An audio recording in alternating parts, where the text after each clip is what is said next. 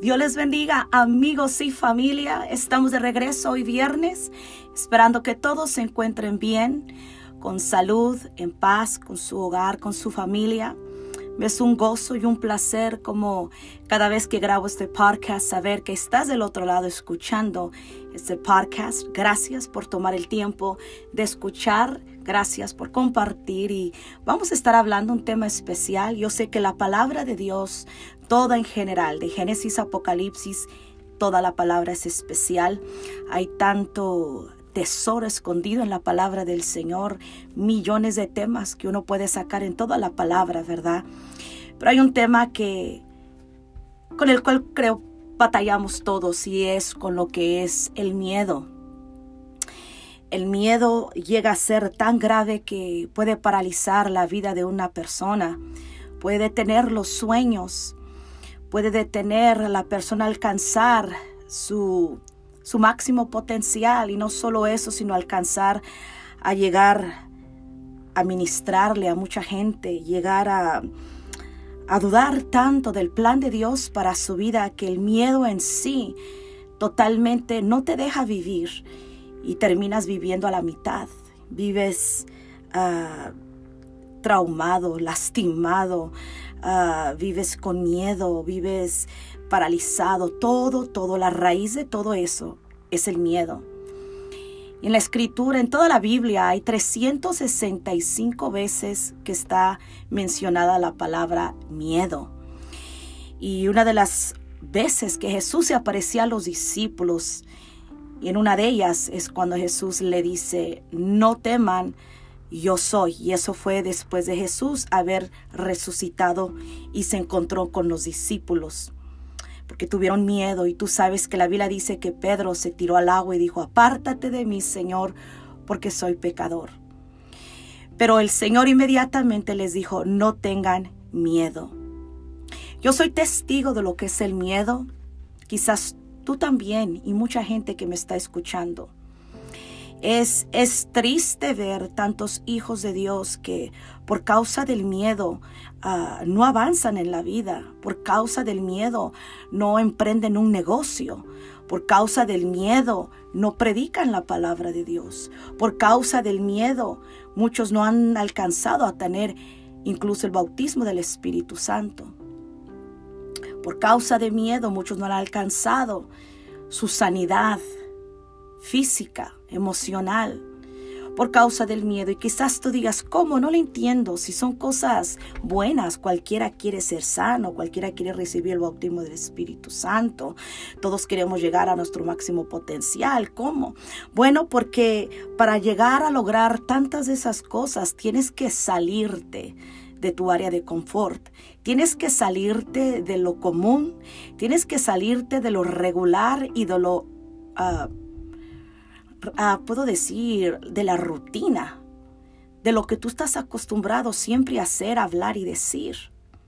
El jueves predicaba acerca de la oración y decía yo que la oración es la que te mantiene de pie. Si no oras, muchas veces hermanos, estamos ah, de pie por la oración de muchos y claro, por la pura misericordia de Dios. La, la fe es lo contrario del miedo. La fe es la que mueve montañas. Y no solo habla de montañas ah, físicas, montañas de las que ves y puedes palpear, sino está hablando de montañas en tu propia vida. ¿Y qué son las montañas? Son los miedos, son las dudas, son el qué dirán, son los perjuicios. Todo eso son los miedos. Yo lo he dicho y alguna gente se ríe cuando digo que ya, ya estoy curtida del miedo. No de su totalidad, pero bastante ya curtida. Puedo decir que tengo callo, ya tengo concha como la de una tortuga. O si no, ya se nos resbala, ¿no? Como el pato. Te digan lo que te digan, piensen lo que piensen de ti. Tienes que aprender to let it go, dejarlo ir. Pero de verdad, dejarlo ir no tengas miedo de lo que van a decir, no tengas miedo de que si intentas comenzar un negocio, por decir, o Dios te llama a hacer algo no muy común, no tengas miedo de no hacerlo. La única manera de, de no tener miedo es aventarte por fe. Es la única manera. La única manera, repito, para no tener miedo es que tú te avientes por fe. No vamos a usar la fe tonta. La fe tonta, yo le digo a alguien que, por ejemplo, dice, bueno, ahí está un tren y está a punto de cruzar el tren, entonces yo voy a pasar en medio y el tren no me va a hacer nada, no voy a morir porque tengo fe en Dios. Entonces es una fe tonta, es una fe... Ah, que no es bíblica. Esa no es fe, ¿verdad? La fe tiene que estar puesta en Cristo Jesús y en su palabra. Si lo que tú estás deseando, si lo que a Dios, si Dios te está llamando a algo o a, emprender algo o simplemente una sanidad, tiene que estar sincronizada con la palabra del Señor.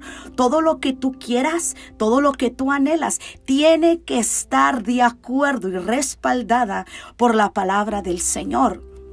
Acuérdate que todo lo que Dios te va a pedir que hagas va a ser siempre para que su nombre sea glorificado. So, muchas veces tiene que ver con las intenciones del corazón. Hay personas que le, han, le vienen orando a Dios por algo en especial, algo específico, y ya llevan años y Dios no les ha aparentemente contestado se quejan, Dios no me ha escuchado, yo continúo teniendo este problema o continúo con esta situación y estoy llorando y, y, Dios no ha contestado. Bueno, yo le diría, espérate, detente y piensa y medita si estás orando conforme la palabra del Señor, si está lo que tú estás pidiendo en la voluntad de Dios. Si está en la voluntad de Dios, entonces tienes que agarrarte fuerte de la fe. Dice la palabra que el justo por la fe vivirá. ¿Verdad? Y no andamos por vista, dice la escritura, sino que andamos por fe. Entonces, cuando viene el miedo, no es pecado tener miedo, ni es malo tener el miedo. Tanto tú como yo tenemos miedo y me atrevo a decirlo. Lo experimentamos de alguna, de diferentes maneras, en diferentes niveles, todos los días, todo el tiempo. Por ejemplo, te dar un ejemplo tan fácil y sencillo. Cada vez que yo grabo mi podcast, yo peleo contra el espíritu maligno de engaño que me viene y me dice, nadie va a escuchar tu podcast o nomás van a escuchar tantos. Pero yo con el tiempo que tengo en el Señor, por su gracia y su misericordia, y porque le pido a Dios guía, le pido al Espíritu Santo que Él sea el que ministre, que Él no más use mis cuerdas vocales, pero que Él sea el que ministre a la gente que va a escuchar no mis creencias, no mis ideas, que sea Él por medio de este medio.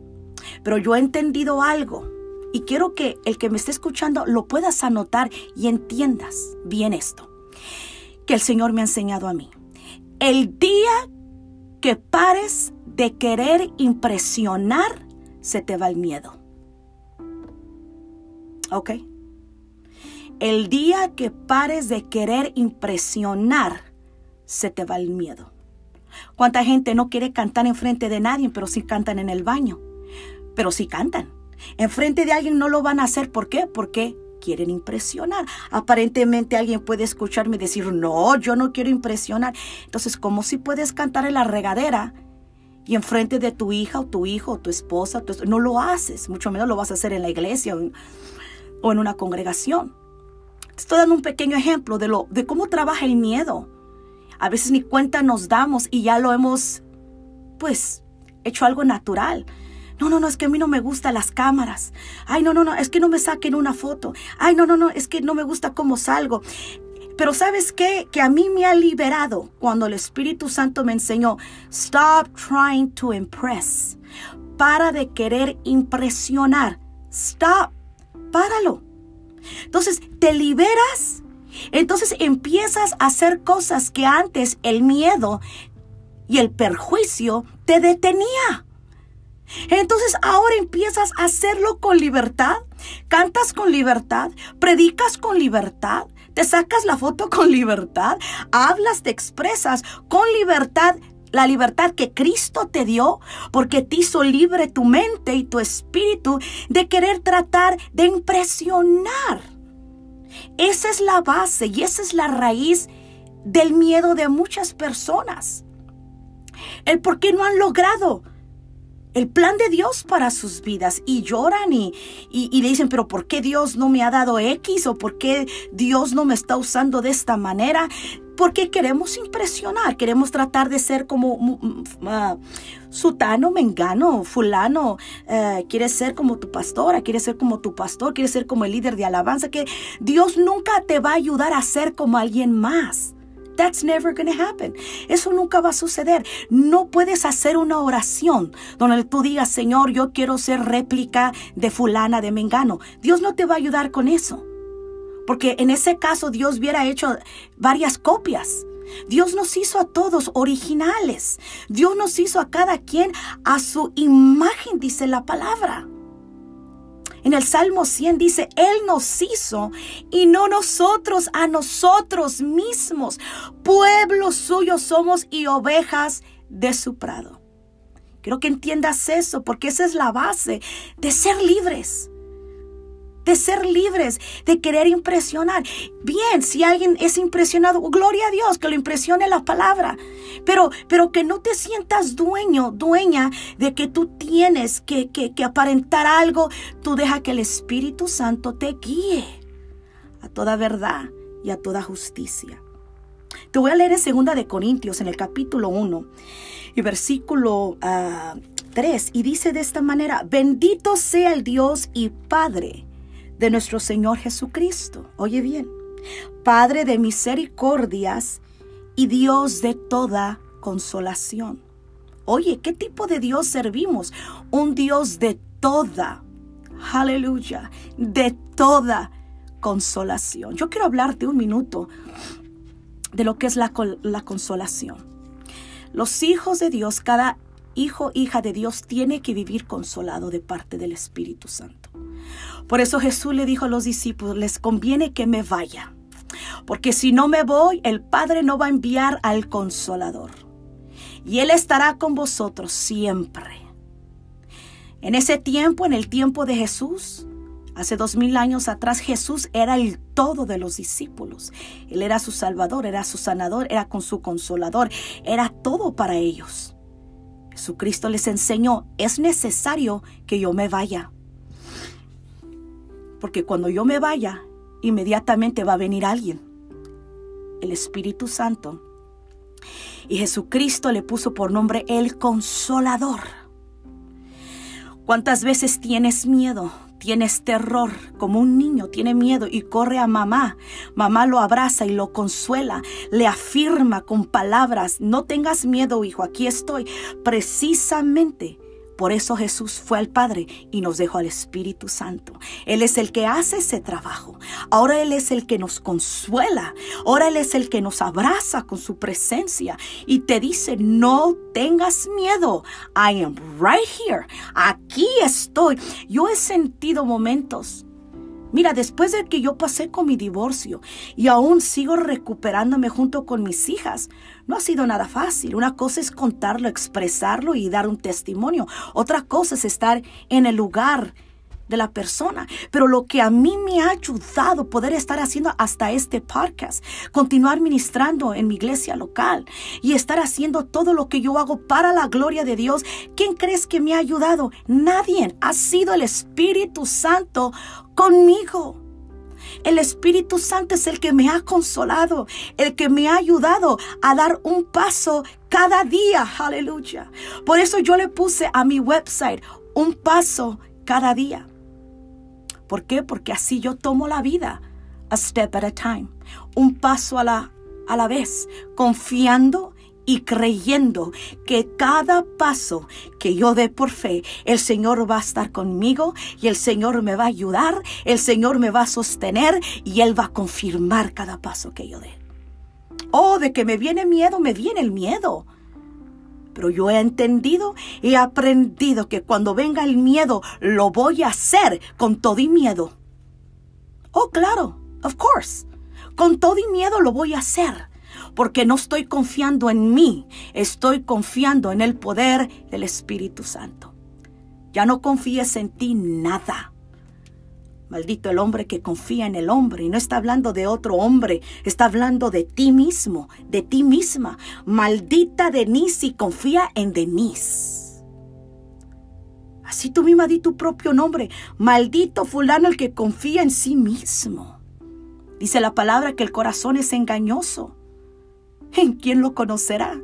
Tú crees que conoces a alguien y pasan años y te vas dando cuenta que no conocías a esa persona realmente. So, nunca digas, oh, yo lo conozco a ellos, tú no sabes. Dice la palabra de Dios, te repito que el corazón es engañoso. ¿Quién lo conocerá? Nadie es bueno, dice la palabra, solo Dios. Cuando llegó un joven y se arrodilló a Jesús, le dijo, Maestro, bueno. Y el Señor le dijo, no hay nadie bueno, solo Dios. Y él era el Hijo de Dios, Dios mismo, pero estaba dándole una enseñanza, una lección en ese momento. Que a nadie le llames bueno. Puede tener buenos sentimientos, buenas intenciones, claro que sí. Pero en sí, nadie es bueno. Bueno, solo Dios. Y si tú y yo hacemos obras de caridad, hacemos buenas cosas, así debe de ser como hijos de Dios. Aún dice la palabra que nuestras mejores obras son como trapos de inmundicia delante del Señor y que digamos, siervos inútiles somos, porque lo que estamos haciendo, eso deberíamos de hacer, dice la escritura. So, realmente no hay nada bueno en nosotros. Y si hay algo bueno, es por Él, es por su gracia. ¿Por qué me estoy expresando de esta manera? Es porque quiero que captes que el miedo viene por causa de enseñanzas y creencias que traemos aún desde nuestra niñez, de nuestros padres, que tenemos que lograr hacer feliz a todo el mundo, que tenemos que tratar de impresionar a la maestra, al cónyuge, a la mejor amiga. Tenemos que, no tienes que impresionar a nadie. Primeramente, ama a Dios. Ama a Dios, aleluya. Queda bien con Él. Queda bien con Él. Dice la escritura que Jesús crecía en gracia y en favor para con el Padre y con los demás. So, automáticamente cuando Dios te da la gracia y te da el favor para amarle, para servirle, automáticamente tienes gracia con la gente. Automáticamente Dios te da favor y te abre puertas con la gente. Pero todo empezó, ¿por qué? Porque empezaste a querer quedar bien con Dios. Empezaste a querer escuchar la voz de Dios. Empezaste por querer hacer la voluntad de Dios. Empezaste a no importarte las voces que te hablen, que te digan que estás bien, que estás mal, tú quieres agradar a Dios y eso es lo que vale, eso es lo que importa, porque opiniones hay miles. Nuestra familia nos puede dar todo tipo de consejos y opiniones, pero tú tienes que tener cuidado a quién escuchas. Hay veces que llegas con una congoja, una tribulación con alguien y te remachan y te rematan todavía y, te, y sales de ahí peor que cuando entraste. No, esas no son ayudas. Ve a Cristo. Y si tú has pasado por esa experiencia que te estoy diciendo, pues Dios está permitiendo que te hayan defraudado. Dios está permitiendo que tú te des cuenta para que tú aprendas a confiar en Dios plenamente, 100% en Él, en su gracia, en su favor, en su fuerza y en su fortaleza.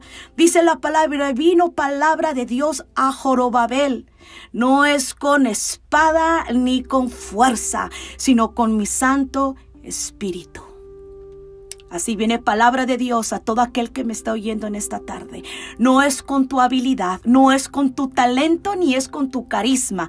Tienes que confiar plenamente que todo lo bueno que viene viene de parte de Dios y viene por medio del poder del Espíritu Santo.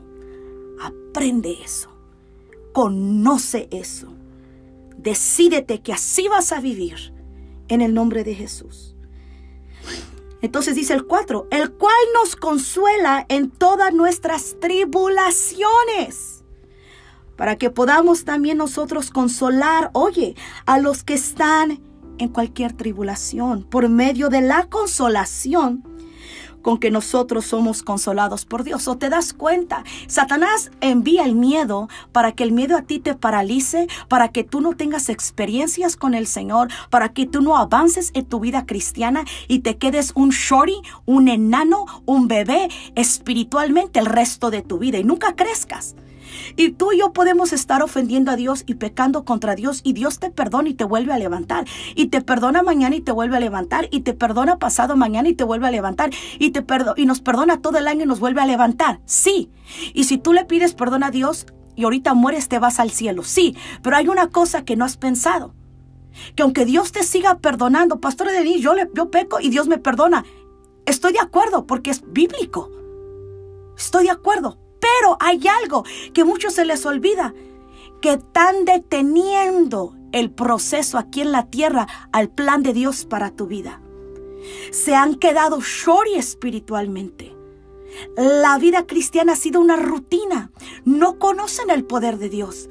No conocen qué es meterse a su recámara, orar, levantar sus manos y sentir como toda la atmósfera cambia por causa de que el Espíritu Santo, su presencia, entró a tu habitación, te tocó, te llenó, te restauró, te consoló y te levantas y sales de ese cuarto completamente consolada. Muchos no conocen eso. ¿Por qué? Porque los ha detenido. Los ha detenido su pecado, los ha detenido el qué dirán. Yo le he dicho a algunas hermanas, hermanos, si no puedes orar junto a tu cónyuge, si no puedes orar junto a tus hijos, métete al baño, cierra tu puerta, prende el agua, encate a orar o métete al shower. Si vas a clamar y llorar, ahí que se oiga todo y el agua, hasta que después tú, tu familia vayan acostumbrando a escuchar siempre que alguien ora en esa casa. Que alguien ora que lleguen tus familiares y escuchen, ah, está orando mi tía, ah, está orando mi tío, mi mamá está orando. Yo crecí en ese ambiente. Yo recuerdo siempre escuchar a mi papá orar. Estar gimiendo, estar clamando, crecí en ese ambiente. Le doy gracias a Dios por eso. Y aprendí a una edad muy temprana que si, si no oro, no soy nada. Que si no oro, no soy nada sin la unción del Espíritu Santo, son palabras vacías y huecas. Necesitas la unción del Espíritu Santo y viene por medio de la oración. Y cuando tú oras y clamas, echas fuera todo miedo y todo temor. Temor del futuro, temor de con quién te vas a casar, temor si vas a seguir casado de aquí a 10 años, el miedo acerca de tus finanzas, acerca de las de las endrogadas que te has echado, el miedo y el miedo de tus hijos, cómo van a crecer, qué va a suceder. Mira la sociedad cómo está ahorita. El mundo va de mal en peor, dice la palabra que aunque la maldad se iba a multiplicar, la gracia iba a sobrepujar.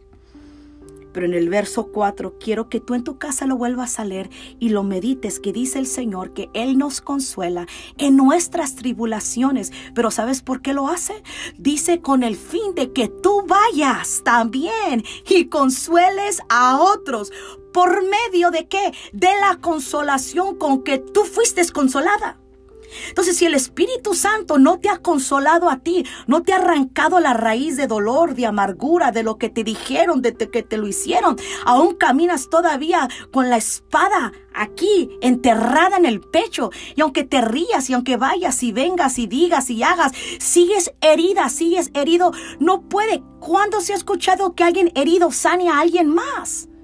Necesitas plena consolación del Espíritu Santo para que vayas y consueles, dice la Escritura, por medio de la consolación con que nosotros somos consolados por medio de papá, de mamá, de pastor, de amiga, de... No, no, no, por medio de Dios.